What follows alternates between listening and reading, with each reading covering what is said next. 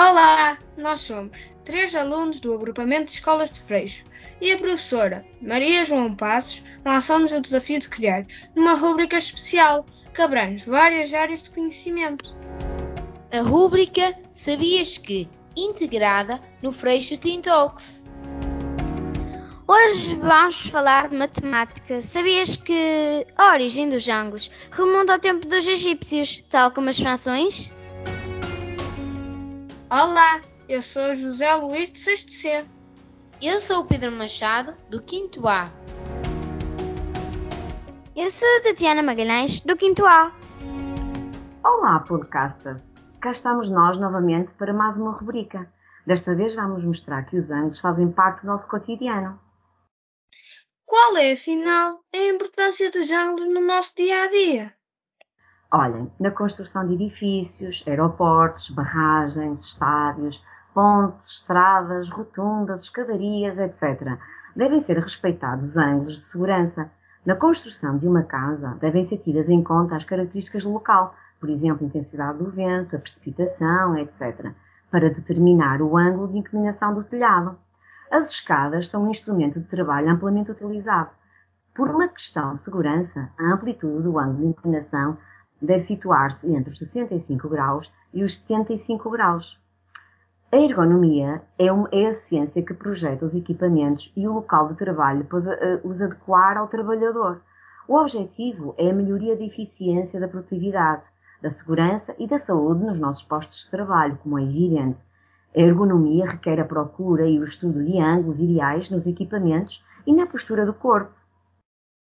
Uma má em frente a um computador pode ser prejudicial à saúde, respeitando certas distâncias e determinados ângulos, por exemplo, o ângulo de visão em relação ao ecrã.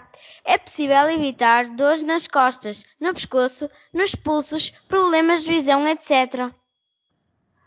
Vamos lá!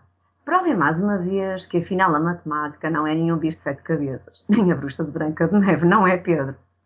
Pois claro, vamos mostrar que a matemática, ao contrário do que os outros dizem, não é um bicho de sete cabeças, nem a bruxa da Branca de Neve. Aliás, ela está em todo o lado e é tão fácil como jogar jogos online. De certeza que já ouviram falar em ângulos. O ângulo é o espaço entre duas linhas, que se chamam semirretas, e com um ponto comum, que é o vértice. E como é que eles chegaram até os dias dois? Como é que eles tiveram a audácia de entrar na matemática? Vieram por e-mail? Vieram de foguetão? Ou são algum vírus? Bem, a história é bem mais simples do que nós julgamos. À semelhança das frações, também tiveram a sua origem no Egito. Este povo era mesmo muito sábio. Não será à toa que conseguiram construir aquelas pirâmides gigantescas sem caírem. Elas são o exemplo de muitos cálculos matemáticos e muito engenho. Eu, em pequeno, adorava fazer torres de legos, mas quando elas atingiam proporções elevadas, acabavam por cair. Agora entendo que estava assente um erro de base, uma falha da minha matemática. No ano de 4000 a.C., quando egípcios tentavam elaborar um calendário, acreditava-se que o Sol girava em torno da Terra, numa órbita que levava 360 dias para completar uma volta. Ora, se isso tem algum jeito, Galileu, na sua época, já defendia que a Terra é que andava de volta do Sol. É verdade, mas naquela altura eles acreditavam no oposto, e desse modo, a cada dia, o Sol percorria uma parcela dessa órbita, ou seja, um arco de circunferência da sua órbita.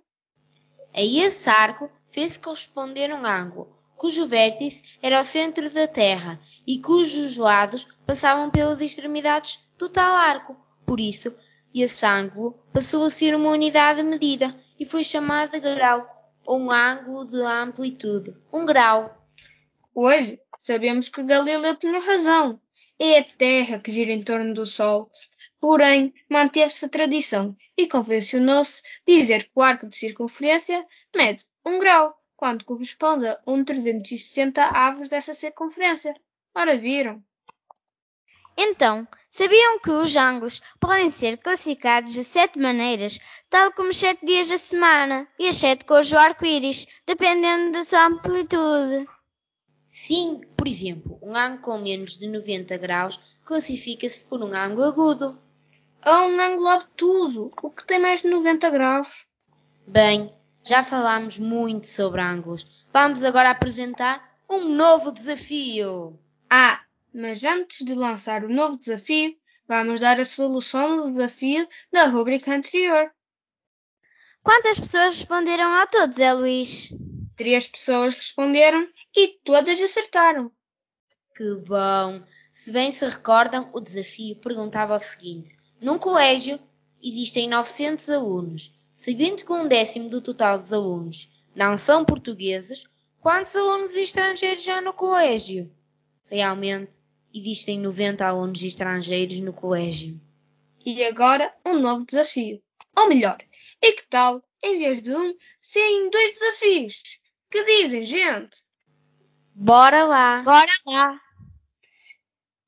Se uma roda gigante roda 20 graus a cada 15 minutos, quanto tempo irá demorar a dar uma volta completa? Um ângulo reto foi subdividido em três ângulos menores. Um tem de amplitude 20 graus, o outro tem de amplitude 12 graus. Qual é a amplitude do ângulo que sobra? Vejam se conseguem dar solução e no próximo episódio discutiremos a resolução. Respondam ao desafio através do Facebook e do Instagram do Freshing Talks ou no jornal digital Comunica. Participem! Até a Até próxima! próxima.